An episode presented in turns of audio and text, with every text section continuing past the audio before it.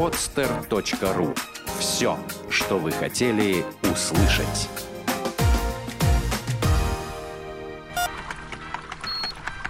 Программа с точки зрения науки.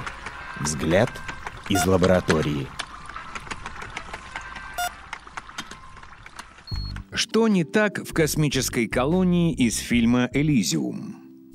Бывший директор Международной космической станции Марк Уран рассказал о том, реалистична ли удивительная космическая колония в фильме «Элизиум». Как оказалось, самая большая проблема появилась там, где ее не ждали – Космическое жилище в Элизиуме вращается вокруг центральной оси, которая, вероятно, создает достаточно центробежной силы в Торе, чтобы предотвратить мышечные и костные повреждения, которыми страдают астронавты в невесомости. Это достаточно реалистично, да.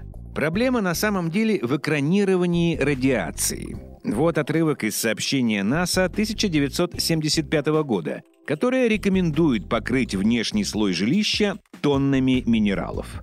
После рассмотрения активных щитов с электромагнитной ловушкой, которая отклоняла бы или отталкивала падающие частицы, и пассивных щитов, которые просто абсорбируют частицы в толстом слое материи, исследовательская группа выбрала пассивный щит. Сколько тонн? Таблица в докладе рекомендует 9 мегатонн для одного тора, одного круга с одной дыркой, что приводит к новой проблеме. Вращение такой массы с целью создания искусственного притяжения будет превышать прочность материалов, из которых состоит космическая станция. Следовательно, экран должен быть разделен со средой обитания и либо сам вращаться с меньшей угловой скоростью, либо вовсе не вращаться – чтобы минимизировать требуемую массу, щит нужно будет строить так близко к трубе Тора, как это возможно. Это экранирование также может защитить космическую станцию от мелких кусков плавучего мусора. Для достижения лучших результатов Элизиум должен вращаться намного выше искусственного пояса мусора Земли, который опоясывает планету. Результат десятилетий космической работы спутников, ракет и прочего транспорта.